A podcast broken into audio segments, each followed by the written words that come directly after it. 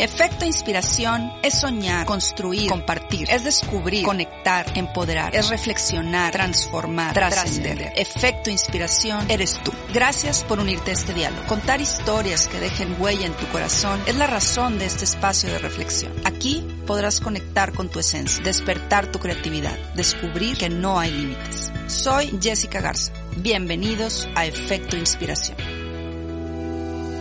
Bienvenidos a Efecto Inspiración. El día de hoy me acompaña una mujer comprometida y socialmente responsable. Les cuento sobre ella. Es licenciada en Pedagogía, feminista por convicción, defensora de derechos humanos y emprendedora social.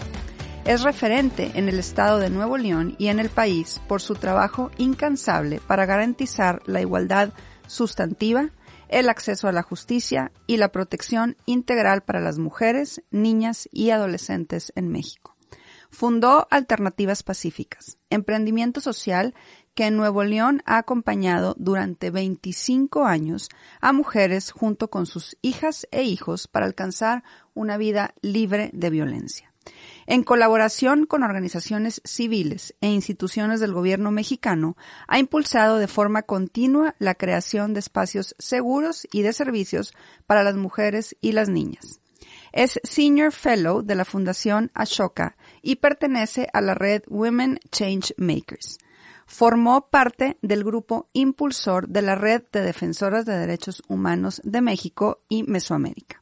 Esta red forma parte de la Iniciativa Mesoamericana de Defensoras de Derechos Humanos. Ha recibido reconocimientos y premios por su labor tanto a nivel nacional como internacional. De marzo del 2019 a marzo del 2021, asumió el cargo de directora general adjunta de la Unidad de Apoyo al Sistema de Justicia en la Secretaría de Gobernación, con el compromiso de promover la implementación de servicios para la protección integral de las mujeres, las niñas y las adolescentes en México. Durante este tiempo, coordinó el Grupo Interinstitucional de Atención a las Violencias contra las Mujeres, presidido por la Secretaría de Gobernación, desde el cual se diseñó la Estrategia Nacional de Protección Integral que el Gobierno de México está implementando. Hoy, como secretaria de las mujeres del Gobierno del Estado de Nuevo León, sigue impactando la vida de todas las neolonesas con el objetivo de crear la capacidad de respuesta necesaria para garantizar la protección integral de las mujeres y las niñas. Me da demasiado gusto. es todo un honor tener en el programa a Alicia Leal. Alicia, muchas gracias por haber aceptado mi invitación. Sí, por la invitación y por fin lo logramos. Por fin lo logramos y estoy feliz de tenerte en el programa, Alicia. Muchas gracias. Porque eh, ahorita le decía a Alicia fuera del aire que yo soy su fan. Yo conozco la historia de Alicia desde Alternativas Pacíficas, conozco todo lo que ha hecho, tenemos muchas personas eh, que conocemos en común y gracias a esos contactos que le tengo que agradecer a, Héctor Sepúlveda, que fue quien, quien me ayudó finalmente a hacer el contacto para que Alicia hoy esté aquí. Así que gracias Alicia, estoy pues feliz de tenerte. Gracias a ti y enhorabuena por este programa y por esta iniciativa que, que también impacta muchas vidas porque esa es la, además la, la ventaja de tener estos micrófonos abiertos para gente que como yo hemos buscado incidir a través de alguna acción, alguna idea,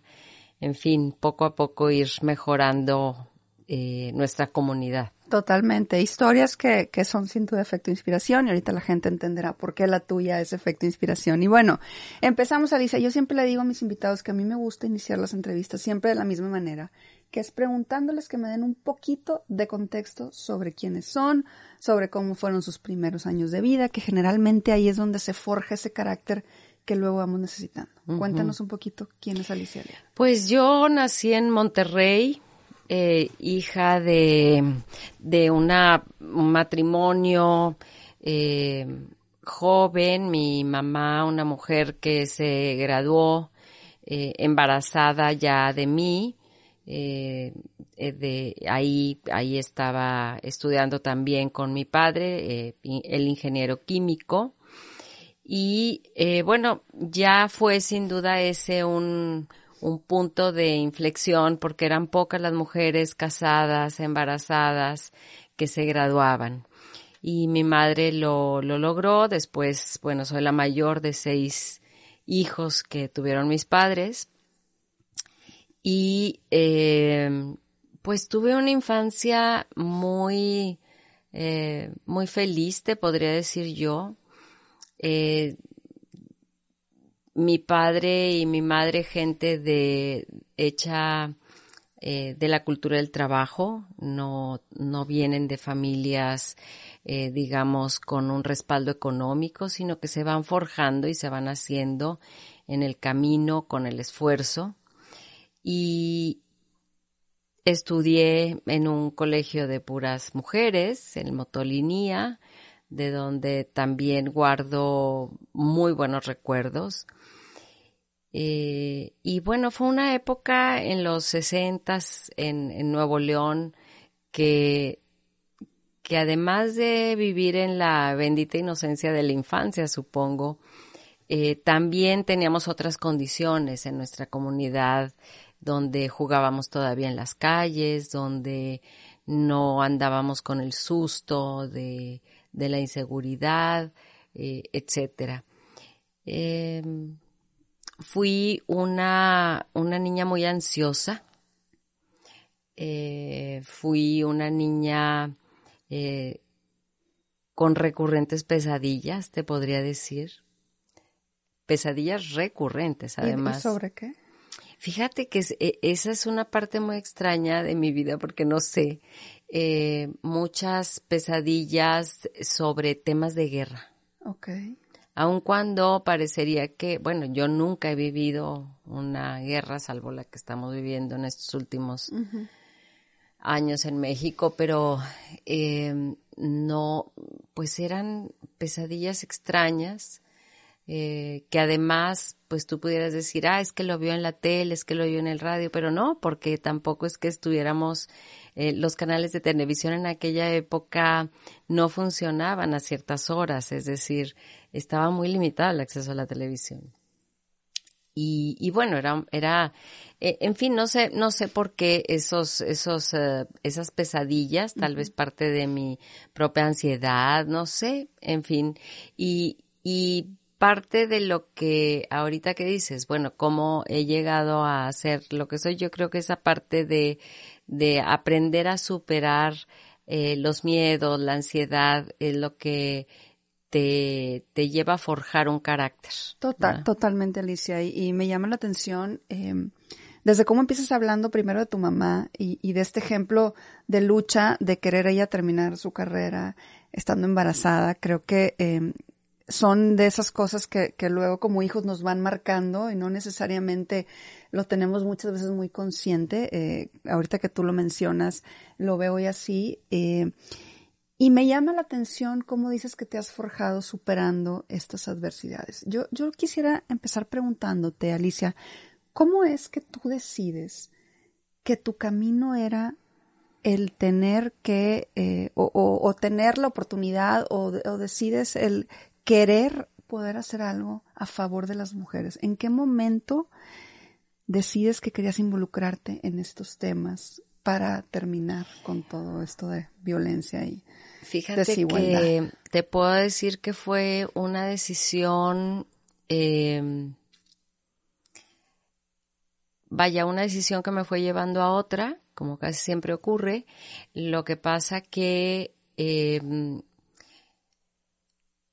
cuando tomo la decisión de empezar el trabajo en la organización, de, organizar este proyecto piloto eh, con otras dos amigas, eh, realmente no, no alcanzaba a ver el impacto que iba a tener sobre mi vida, la vida de mi familia y obvio pues ahora la vida de muchas otras mujeres.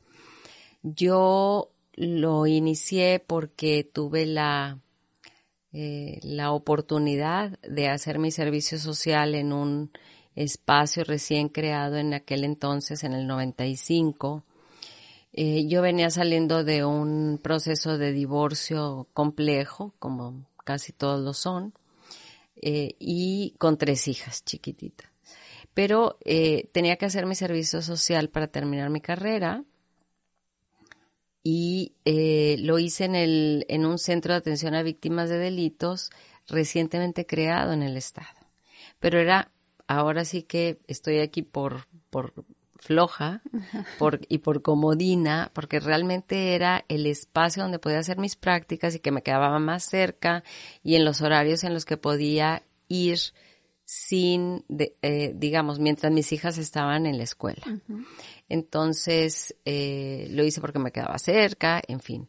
Pero estando ahí, eh, a mí me, yo estudié pedagogía y estando ahí me, me llama la atención eh, que a mí me pedían, bueno, un trabajo sobre eh, modelo educativo para prevenir la violencia contra las mujeres, la violencia familiar. Y empiezo a hacer mucha investigación, empiezo a, plantear cómo se podrían hacer algunas cosas, pero eh, la realidad me daba en cara porque lo que veía yo cada vez que entraba a una oficina donde estaba yo haciendo este servicio, era la cantidad de mujeres en esta sala de espera, de mujeres, niñas, niños, eh, algunos de ellos muy maltratados, muy golpeados físicamente, con huellas evidentes de la violencia que estaban sufriendo. Y mi ansiedad, mi angustia de verles y bueno, me llevó a involucrarme con la gente que les estaba atendiendo y me decían, bueno, es que aún no es un delito, es que no hay mucho que hacer, es que eh, pasa esto y pasa aquello. Y, y yo decía, bueno, ¿cómo no va a ser un delito esto? O sea, para empezar, bueno, sí es un delito, pero es que entonces tiene atenuantes, en fin. Había, como la sigue habiendo todavía, eh, aún a pesar de los avances que ya tenemos en estos veintitantos años, eh, hay grandes fisuras eh, en el sistema de impartición y procuración de justicia en donde las mujeres no, no alcanzan a encontrar la protección integral a sus derechos. Y te digo, el ver estas realidades en esa sala de espera me lleva a cuestionarme qué estamos haciendo. O sea, sí podemos prevenir la violencia familiar y contra las mujeres, pero ¿a qué, qué entendemos por prevención? ¿Cómo, ¿Cómo es que vamos a prevenir algo que ya está sucediendo? O sea, yo ya no puedo prevenir eh, si tengo varicela porque ya me dio, pues. Pero eh, en ese momento el tema era, bueno, si ya estás viviendo violencia, ¿qué hay? ¿Qué hay disponible para ti como mujer? Y, y ahí tuve la oportunidad de conocer otros modelos de otros países, de empezar a, a contactarme vía telefónica porque no había tampoco mucho, ya, bueno, el Internet ya estaba, pero no había todavía todos estos medios de redes y todo, ¿no? Entonces, eh, fue a través de conferencias, de seminarios, donde tuve la oportunidad de empaparme más del tema. Y ahí es donde surge la posibilidad de crear un proyecto piloto que era, fue este primer centro de refugio para mujeres en el país. Y este centro de refugio lo abrimos con la asesoría técnica y todo el apoyo de, bueno, de grandes maestras como Aix Alvarado, que estuvo eh, e, ella liderando la creación del, del, del COVID, se llamaba Centro Cavide, Centro de Atención a Víctimas de Delitos, eh, pero también de mujeres de Texas, eh, mujeres, la mayor parte de ellas sobrevivientes de violencias, eh, que llevaban años trabajando allá, mexicoamericanas trabajando allá en el tema. Y, y yo me metí de lleno, digamos que me fue ganando la pasión por por ver la posibilidad de hacer algo. Eh, creo firmemente en que el poder que cada persona tiene cuando se une al poder de otras personas y, se pone al servicio es un, de los demás, de las demás personas, esa suma de poderes es lo que hace realmente que las cosas cambien. Esa suma de poderes personales. Y yo les digo que la organización se logró a pesar de mí, ¿no? O sea, realmente yo no sabía, eh, no había crecido en un, en, en, en eh, con estudios de género, no había crecido en ambientes feministas, no sabía lo que era eso, eh, no sabía lo que eran los derechos humanos, no sabía qué era la violencia contra las mujeres, aun cuando en un momento dado y en retrospectiva dices, ah, claro. Sí lo viví en alguna vez. claro. lo vi Claro, ¿quién nunca ha estado expuesta a un exhibicionista? ¿Quién nunca ha estado expuesta? O sea, y ahí sí te puedo contar, en mi infancia, eh, jugando en la calle, eso sí, eh, se acerca un hombre, ¿no? Y me pregunta, ven, te quiero, quiero que me digas dónde está tal calle. Y claro, lo que era, era un exhibicionista que estaba ahí, este, jugando con sus partecitas, como diría mi abuela, con sus partecitas. Pero, eh, pero claro, en ese momento el impacto para una niña de 10 años, ¿no? Es, es fuerte porque no te esperas eh, y, no sabes que es una agresión, pero la sientes porque da miedo, ¿verdad? Creo, eh, Alicia, que eh, tu historia me parece fascinante por, por varias cosas. Siento que la vida te fue poniendo como esas señales para conducirte a, ese camino que era tu misión de vida. Sin duda. me llama la atención esa sala de espera que dices que, que no puedes olvidar la cantidad de personas.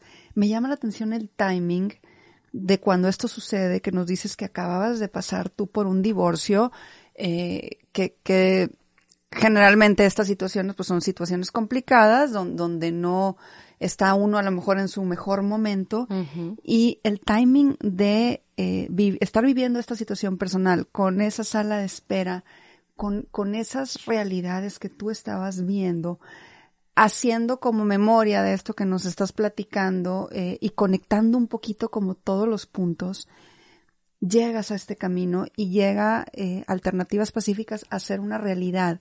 Y ahorita menciono mucho Alternativas Pacíficas porque fue como ese, eh, ese proyecto tuyo que, que te, que fue como, como esa plataforma que te llevó a entrar a todo este mundo de, de las mujeres. Tú también decías que nunca te imaginaste el impacto que iba a tener en ti ni el impacto que iba a tener en los demás. Así es. Hoy, que es, que esto es una realidad, hoy que tú eres toda una institución en el tema de las mujeres, iniciando con alternativas pacíficas, pero después involucrándote por medio del gobierno, por medio de alianzas con otras organizaciones, el papel que estás haciendo eh, el día de hoy en el gobierno del Estado. ¿Qué significa para ti, Alicia? O sea, ¿qué, tú volteas para atrás y mira, y, y te lo pregunto y se me pone la piel de gallina porque yo siento mucho orgullo, pero ¿tú qué sientes? ¿Cuál, cuál es ese impacto del que tú hablas que no te imaginabas mm. y que hoy ves cómo tu trabajo está haciendo una diferencia? ¿Qué significa eso para ti? Mira, significa eh, o sea, si lo veo en retrospectiva, digo, bueno, qué sentido del humor de Dios, ¿no? Porque mm, de verdad yo quería poner una escuela, eh, en fin, o sea, mi proyecto de vida, si tú me hubieras preguntado hace 30 años, era totalmente diferente. Y lo que sí, eh, lo que sí te puedo decir es que para mí este trabajo ha significado la oportunidad de desplazarme a muchos universos paralelos, desplazarme y, meterme en, en experiencias y en mundos totalmente diferentes, diversos, em, complejos. Y a la vez esto me ha permitido mantener mi mente abierta, mantener el corazón abierto. A veces el corazón se mantiene abierto gracias a las fracturas que se viven en estos caminares, estos desencuentros, estos em, eh, desafíos o estas decepciones que puedes ir viviendo en el camino cuando emprendes cualquier proyecto tanto familiar, personal, profesional. Eh, pero sin duda, cuando, eh, cuando tienes la posibilidad de estar aprendiendo de todo todos los días, cuando aprendes que la vida es tu mejor maestra, ahí es para mí lo que significa esta experiencia eh, en este momento de mi vida. Creo que el estar actualmente en este espacio, creando la Secretaría de las Mujeres en Nuevo León, porque es, es empezarla, y bueno, empezarla como una institución pública, pero, pero creo que la Secretaría de las Mujeres es eh, ahorita la suma del esfuerzo de muchas mujeres eh, que como yo eh, hemos trabajado con esta visión de construir una colectividad donde estemos seguras, donde nos sintamos incluidas, donde podamos hacer políticas públicas, leyes, definir también cómo queremos que sea este mundo, no nada más eh, desde una mirada masculina, eh, sino, y, no nada más desde un sistema eh, social de dominación, desde lo económico, lo religioso, eh, lo educativo, lo laboral, sino abrir esta posibilidad para que también a ese mundo le sumemos la mirada y las, las voces y las experiencias de lo que de lo que necesitamos las mujeres para vivir mejor, para cambiar este sistema o este orden social, como diría eh, eh, Rita Saigato, es un orden social. El, el, patriarcado es un orden social y está en todo, en lo económico, en lo religioso, en lo, pero pero viéndolo como un sistema de dominación en donde o estás conmigo o estás contra mí, bueno, pues ahora las mujeres podemos decir, estamos contigo, pero estamos contra esto. Queremos construir con hombres que estén dispuestos a aprender y creo que eh, nosotras, las mujeres, y todavía lo hablo con mucho más énfasis sobre las mujeres jóvenes, las más jóvenes, eh, mis hijas, mis nietas, eh, mis sobrinas, que son jóvenes que están ya con, ya cambiaron, ya cambiaron. Y eso ya nadie lo puede echar para atrás. Entonces, ahora lo que toca es empezar a transformar ese sistema, este este orden social, incorporar esta, eh, estos cambios que ya las mujeres traemos introyectados, que ya traemos este sentido de pertenencia y no nada más como un accesorio en la vida pública de, del país, en la vida económica. Todavía falta mucho por hacer, pero pero sí creo que esta experiencia, el impacto en mi vida ha sido eh, entender que nadie tiene la verdad absoluta, que la diversidad es eh, parte de la riqueza de la humanidad y del planeta y del universo, y que esta diversidad es justamente lo que nos va a permitir ir transformando eh, en el momento en que podamos irla disfrutando más, ir transformando este mundo. No, y me encanta porque hablas con mucha convicción, Alicia, pero hablas con mucha paz. Y, generalmente, ahorita eh, tú decías, no estamos en contra, simplemente estamos como en contra de este sistema y de, esta manera en la que se han hecho las cosas. Creo que todo lo que estás diciendo es, es una forma de eh, pues dar mucha esperanza. Tú ahorita hablabas de cómo las nuevas generaciones ya traen como que un chip diferente. Y no sé si estás consciente que tú eres parte de ese cambio, de ese chip, que tú eh, con tu trabajo has contribuido a que eso sea diferente. Eh, pasaste de estar en este mundo de las ONGs y de las asociaciones civiles al mundo de, eh, del gobierno, de la política, para poner como en el mapa de manera más fuerte y más puntual todo este tema. Tú como Alicia, como mujer, ¿cómo fue esa transición? ¿Cómo ahorita nos estás platicando lo, lo, que quieren lograr, lo que estás haciendo, lo que estás trabajando, pero ¿cómo fue el pasar como de un mundo de ONGs a un mundo público y tener esa oportunidad de todavía incidir más? Fíjate que, que no, no,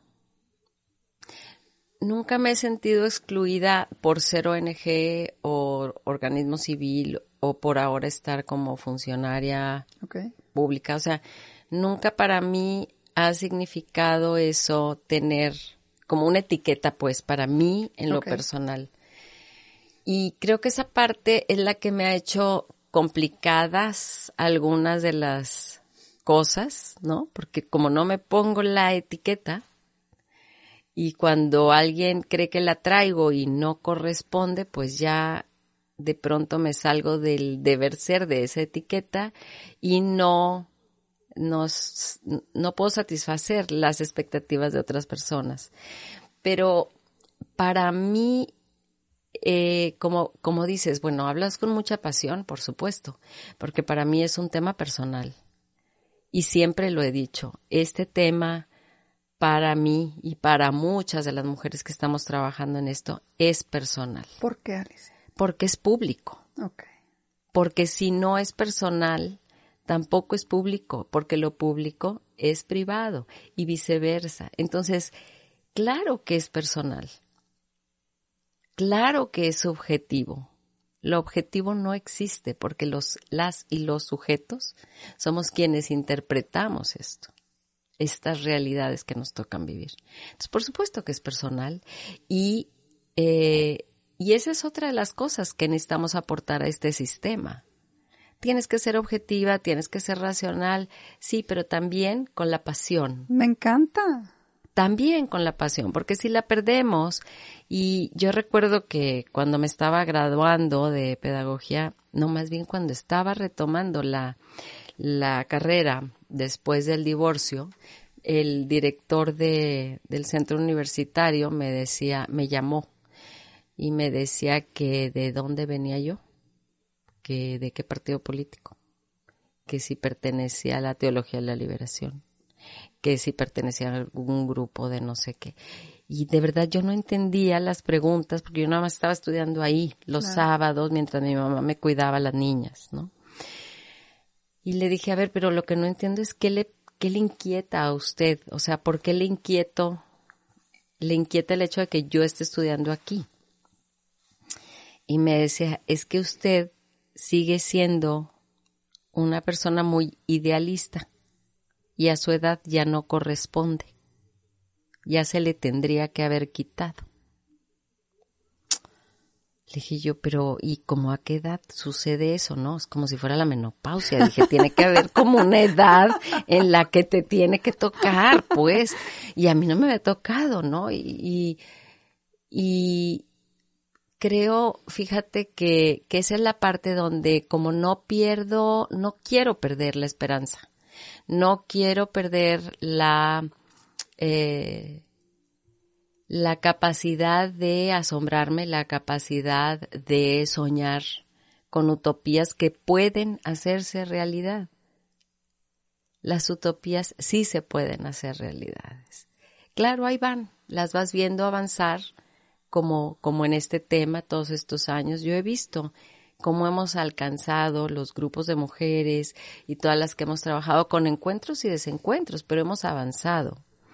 Y hemos logrado políticas públicas y hemos logrado leyes y hemos logrado que funcionen y que se apliquen ya tendrá, o sea, tienen que seguir pasando cosas y tenemos que seguir haciendo que pasen. Pero, pero hay una parte que sí tiene que ver con desde dónde tú como persona estás tratando de incidir. Y para mí ha sido muy importante siempre reflexionar, tú dices, esta transición de de, de, defensora o activista a servidora pública. Bueno, para mí eh, no hay diferencia más allá de las atribuciones y las responsabilidades que legalmente ahorita pueda tener, ¿no? Como una ciudadana, una defensora, pues mi única responsabilidad es cumplir con las leyes y no cometer ningún delito.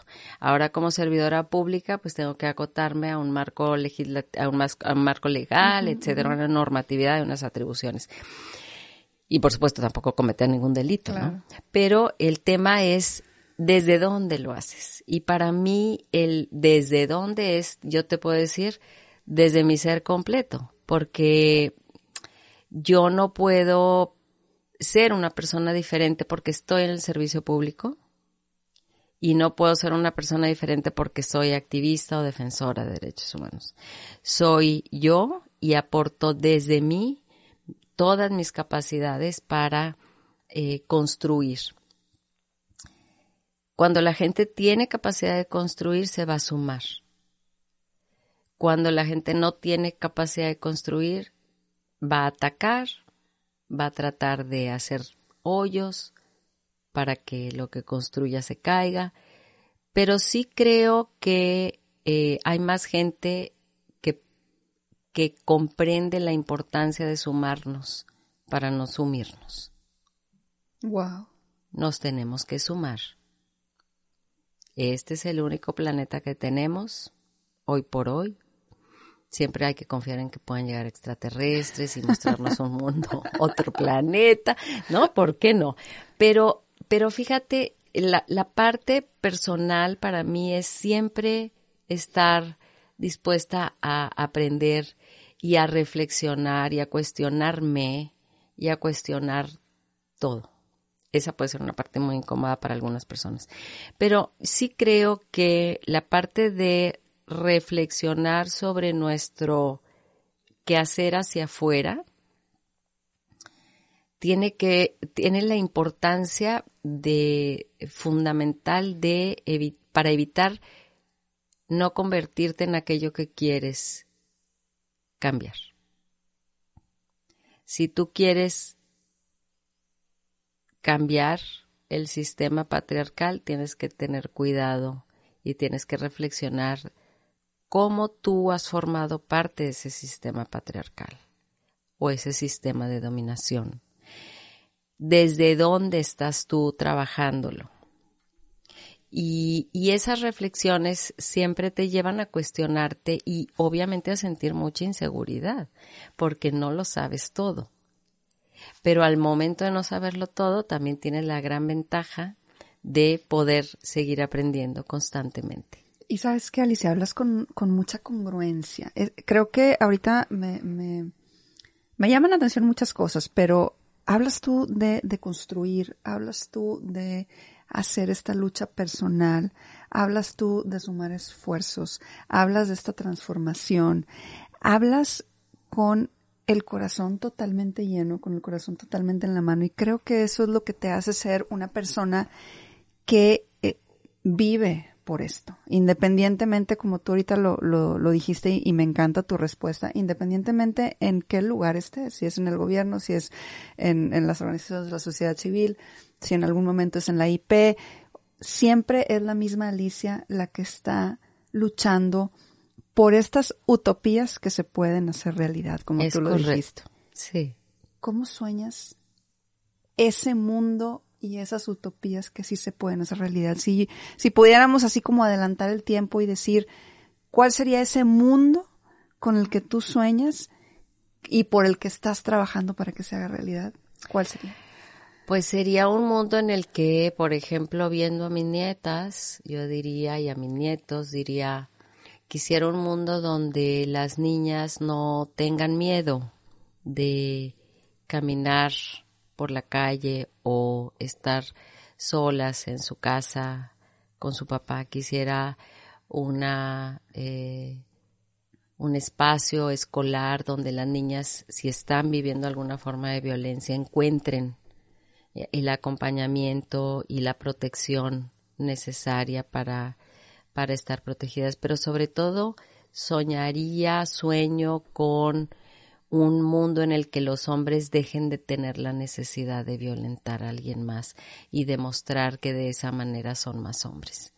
Me gustaría volver a un, eh, o no volver, sino encontrar cada vez más hombres eh, cuyo valor resida en su capacidad de acompañar, de cuidar, de proteger, de complementar eh, el trabajo y la vida de las mujeres. No que, o, sea, e, en un mundo en donde las mujeres dejemos de ser consideradas parte de la propiedad privada de ellos. Porque finalmente así es como empezó todo este tema. Totalmente. La familia, fámula, que quiere decir servidumbre éramos parte del sistema feudal. Y por eso, pues, en algunos libros eh, religiosos hablan de no desearás la, la vaca, la, el burro, las gallinas ni la mujer de tu prójimo. O sea, porque éramos parte de esa propiedad privada de, del Señor, del jefe, del, de la cabeza. Y creo que, eh, pues esos tiempos, por un lado, ya pasaron en casi todas partes. Mm, falta todavía mucho trabajo por hacer en algunas cuestiones culturales y, pero sobre todo este sistema eh, en el donde institucionalmente, te digo, está esto anclado, ¿no? En los sistemas religiosos que siguen justificando la, digamos, la sumisión, en donde se sigue hablando de eh, cargar la cruz, en donde se sigue hablando de cuando podemos hablar de autonomía, cuando podemos hablar de extiende tus alas, cuando podemos hablar de... Entonces me gustaría ese mundo en donde mis nietas y mis nietos pudieran decir de no estar hablando de inseguridad, no estar hablando de eh, cómo protegerse, de que si tienen que tomar clases de defensa personal o no, porque siento que en estos temas nadie sale ganando, ni hombres ni mujeres. En este sistema de dominación siempre hay eh, una parte ganadora y una parte perdedora. No hay puntos medios. Y necesitamos transitar hacia este sistema de participación, este sistema de colaboración, en donde las niñas y los niños sean de todos. Totalmente. Por eso me encanta, por ejemplo, el trabajo que está haciendo Mariana en el DIF estos niños se sienten con gente que les hace la fiesta, que, que, que la reciben y se les ilumina la cara, cuando tal vez nunca habían sentido eso en su vida. Y, y me parece que ese es el sentido de poner a la infancia primero, porque cuando en una comunidad las niñas y los niños son de todas las personas, son tus hijos, pero también son mis hijos, pero también son tus hijas. Y eso va generando una construcción diferente, porque asumes y defiendes a las niñas y a los niños como propios, porque son nuestras niñas y nuestros niños, y en Nuevo León les vamos a cuidar. No hay otra forma de construir un futuro diferente si nuestras niñas y nuestros niños siguen creciendo en hogares violentos. Claro. Y por eso me da mucho gusto poder estar participando actualmente en la Secretaría de las Mujeres y desde esta mirada.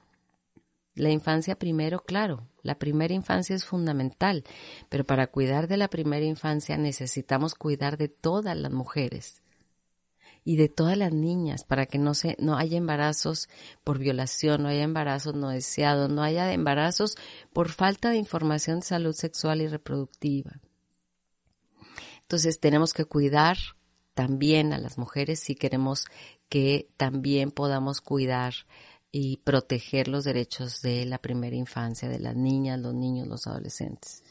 Totalmente eh, importantísimo lo que estás diciendo, desde cómo eh, tenemos ciertas creencias tan arraigadas que, que a veces ni consciente lo tenemos y tú lo pones de una manera muy, muy clara, Alicia. Eh, eres una persona con, con mucha, pues sí, con mucha lucidez, con mucha claridad. Aprovechen, no voy a hacer que al rato se me vaya.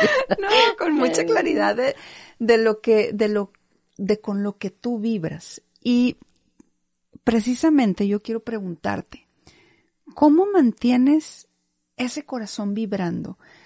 ¿Qué es lo que tú ves todos los días en tu trabajo? ¿Cuáles son esas historias? Si nos puedes compartir alguna historia breve o algo que, a ti constantemente te esté recordando que lo que tú estás haciendo es importante para la construcción de este mundo con el que, pues no solamente tú sueñas, sino creo que muchas personas soñamos con él. Pues eh, te podría decir que cada día me encuentro con mujeres eh, que me dan las gracias, que me dicen, eh, hoy te envío mucha luz porque estoy pensando en ti y en tu trabajo, que, hace 20 años nos encontramos y me tendiste la mano. En fin, o sea, siempre hay alguien que te, que te recuerda que, que ahorita no es el momento aún de tirar la toalla. A veces dan ganas, y como dicen, bueno, si la voy a tirar, la quiero tirar en la playa, pero eh, no ha llegado el momento. Y lo que sí creo es que em, para mí, eh, siempre lo he dicho, mis tres hijas son, han sido mis alas, pero también mis anclas, porque me mantienen muy amarrada a la tierra para, para recordarme, ¿no? Que, que tengo que cuidarme, que tengo que cuidar mi salud, que tengo que eh, encontrar el balance.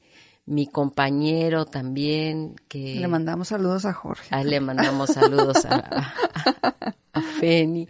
Y claro, eh, mi familia, mis amigas, eh, cuento con muchas, muchos privilegios, porque te puedo decir que he sido una, una mujer muy que siempre he recibido mucho amor.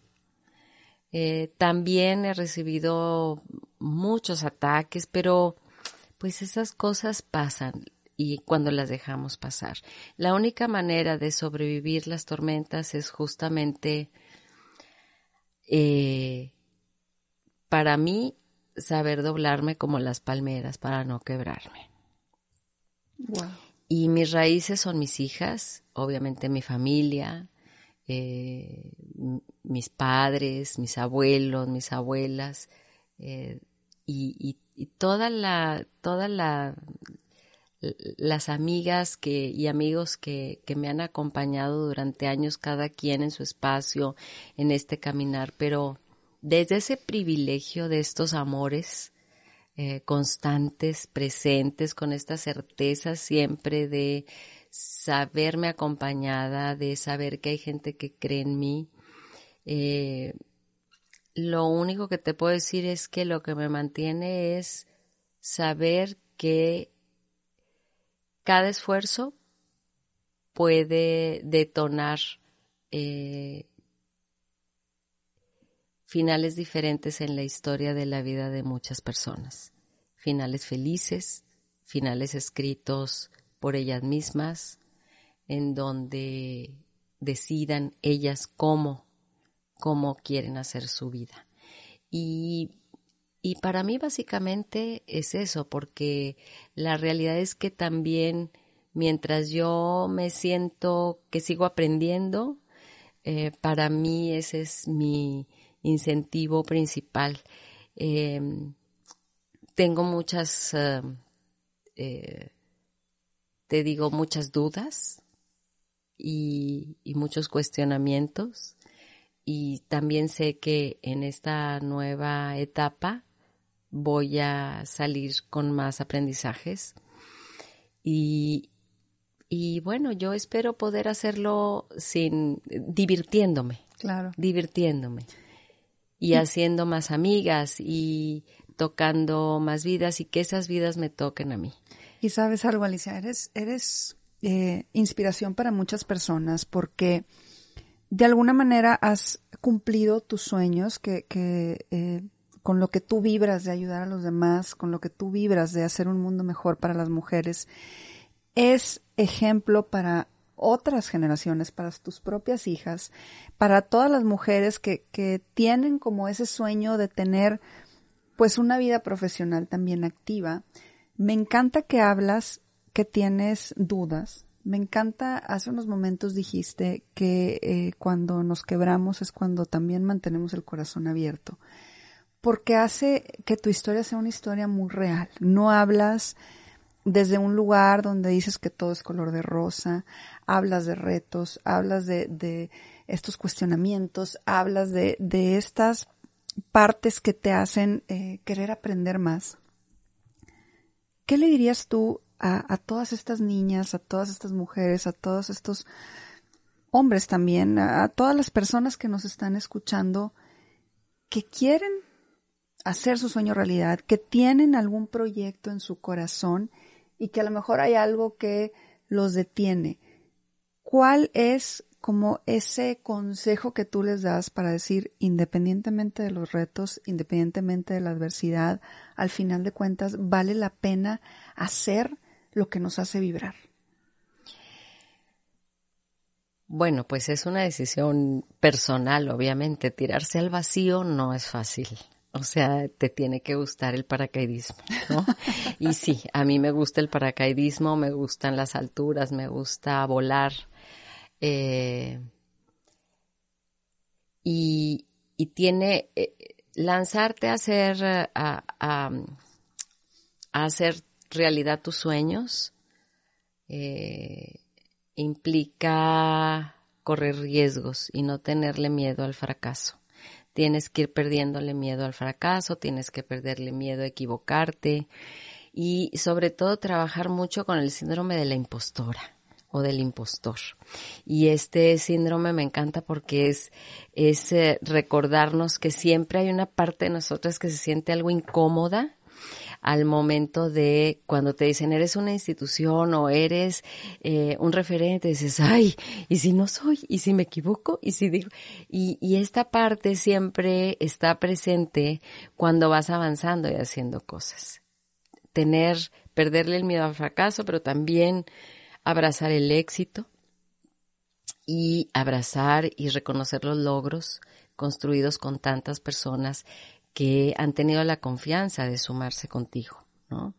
Ahorita me acompaña en una subsecretaría una compañera que de pronto soltó su casa en la Ciudad de México y, se lanzó a Monterrey porque dijo, sí, vamos, yo me sumo, yo a ver qué pasa, pero cuando ni siquiera hablábamos de la posibilidad de una secretaría, eh, ni sabemos quién iba a ganar, etcétera.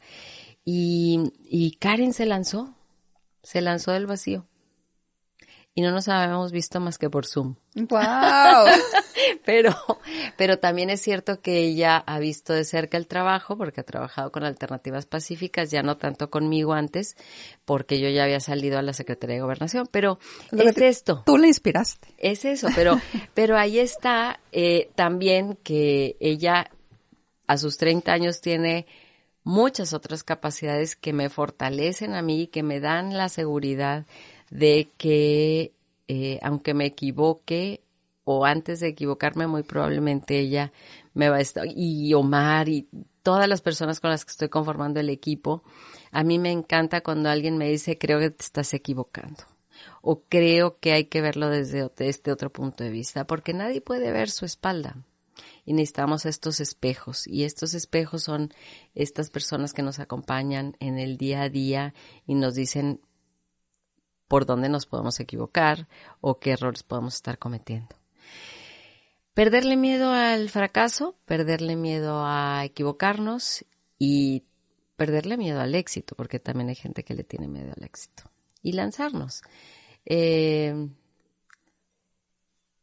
finalmente, lo importante es caminar y seguir andando y hacer las cosas. Y y claro, habrá momentos de dolor, de miedo, de, eh, pero también hay que saber eh, dejar que todas esas emociones transiten y fluyan y que no se queden atoradas y salgan, ¿no? El miedo, el dolor, todas estas, eh, la tristeza, la frustración, todas estas emociones y sentimientos que de pronto atraviesan y te desaniman, bueno, pues hay que saber dejarlos pasar también y entender que de pronto en este preciso momento solamente podamos ver esta parte de la película, pero faltan otras, otras capítulos, otras, ¿no? Como en las series, otro episodio. Y, esos episodios que faltan eh, son precisamente, creo yo, como esa adrenalina que nos da para poder seguir, para poder ver qué viene. Y estoy segura que los episodios que van a venir contigo, Alicia, van a ser episodios llenos de esperanza, episodios llenos de oportunidades para las mujeres, episodios llenos de sabiduría y episodios donde tu bandera, que es la bandera de la igualdad, la bandera de la paz, la bandera de la no violencia, siga ondeando muy fuerte y muy alto para que toda la gente realmente se pueda pues contagiar de esto y ponerlo en práctica. Pero bueno, ya por último, ya para, para irnos, Alicia, y, volviendo a esta bandera de la que hablamos, quiero que me digas cómo defines tú el ser feminista, porque tú en, tus semblanzas decías que tú eres una feminista. Por convicción. Por convicción. ¿Qué es el feminismo? Porque no nací feminista. Las feministas, bueno, no, nadie nace feminista, ¿no? Eh, pero eh, nos vamos convirtiendo en nos vamos poniendo la gafa morada, decimos las feministas, porque eh, el ser feminista o identificarme como feminista para mí es hablar de, eh, de que puedes ver a este sistema en el que no estamos cómodas algunas, no, no, no nos sentimos incluidas o sentimos que hay un, una gran injusticia que se está viviendo contra las mujeres en muchos sentidos. Entonces, y, ser feminista es ponerte estas gafas para identificar dónde están esos puntos que hay que modificar, poder ver la, discriminación a la que están sujetas la mayor parte de las mujeres, eh, y, esta, eh, a este orden social en el que eh, económica, políticamente, se nos hace a un lado. Pues porque así ha sido el sistema, porque lo hicieron así. Pero ya llegó el momento en que nosotras también estamos participando y desde esta mirada feminista, es decir, desde esta mirada de del corazón de las mujeres justamente, desde nuestro sentir, desde nuestras experiencias como hijas, como madres, como eh, abuelas, como hermanas, como mujeres, pues, qué vivimos, qué nos pasa, cómo nos pasa, qué necesitamos que sea diferente. Y esa es la parte para mí que tenemos eh, las feministas eh, muchos años trabajando y aportando. Yo en un principio decía, no, yo no soy feminista, eh, porque claro, yo veía el feminismo como estas mujeres de los 70, 60, ¿no? Que eh, se quitaban el brasier y lo quemaban y aquello, ¿no? Y yo creo que hay otras formas de hacer feminismo, y hay otras formas de ser feminista, hay muchas formas, hay muchos feminismos. para mí ser feminista es ser constructora de la paz, es aportar desde lo femenino, eh, desde mi feminidad, desde mi ser mujer eh, completa, un una ser humano completa, aportar desde ahí lo que, lo que puede sumar para que este mundo sea mejor. Wow, wow, y me quiero quedar con eso, ser constructora de la paz, aportar desde tu feminidad Alicia, de verdad ha sido un privilegio tenerte hoy en el programa. Eres una mujer que habla con muchísima pasión, que en tus ojos se nota esa, pues esa convicción, esas ganas. Y yo la verdad es que te quiero agradecer por la labor que haces. Gracias. Quiero agradecerte por, por no cansarte, por no querer tirar la toalla. No, no. En la toalla, bueno, la toalla la tengo lista en la playa, pero, pero nada más voy a, ahí a, a, acostarme un ratito de vez en cuando. Gracias por no cansarte. De verdad que, eh, o si sí te cansas, bueno, por, por seguir, por seguir independientemente. Nos cansamos, descansamos y le seguimos. Exactamente. Muchas gracias, Alicia. Pero bueno, antes de que te me vayas, déjame decirte que toda la gente que pasa por efecto inspiración, yo al final hago una dinámica con ellos donde les doy una serie de palabras y les pido que me digan la primera palabra que venga a su mente. ¿Estás vale. listísima? Listísima. Empezamos. Mujeres. Sororidad. Esperanza. Construcción constante. Igualdad. Utopía. Derechos humanos. Defensa. Paz. Interior. Efecto inspiración. Compartir la compasión. Wow, ella es Alicia Leal, ella es esta mujer que nos habla precisamente de tantos temas tan profundos y que lo hace de una manera tan sensible con ese corazón que la caracteriza. Muchísimas gracias, Alicia. Gracias no sé si hay ti. algo más que quieras agregar para toda la gente que nos está viendo o escuchando antes de irnos. Muchísimas gracias por la invitación, por este espacio para charlar, para compartir los, los, los pensares y los sentires pero además para decirte que eh, vamos a requerir de todo el apoyo de toda la comunidad y por tanto para aquellas eh, personas, mujeres, jóvenes que estén atravesando por situaciones de violencia, que con todo y el miedo se lancen, busquen ayuda eh, y, y recuerden que que cada día somos más las que estamos trabajando para que nadie tenga que quedarse callado. Totalmente de acuerdo. Alicia Leal. Muchísimas gracias Alicia por haber estado hoy en el gracias. programa y gracias a todos ustedes que nos acompañaron. Esto fue Efecto Inspiración. Te invito a que seas parte de la comunidad Efecto Inspiración. Suscríbete en mi canal de YouTube y sígueme en Instagram y Facebook. Nos vemos por ahí.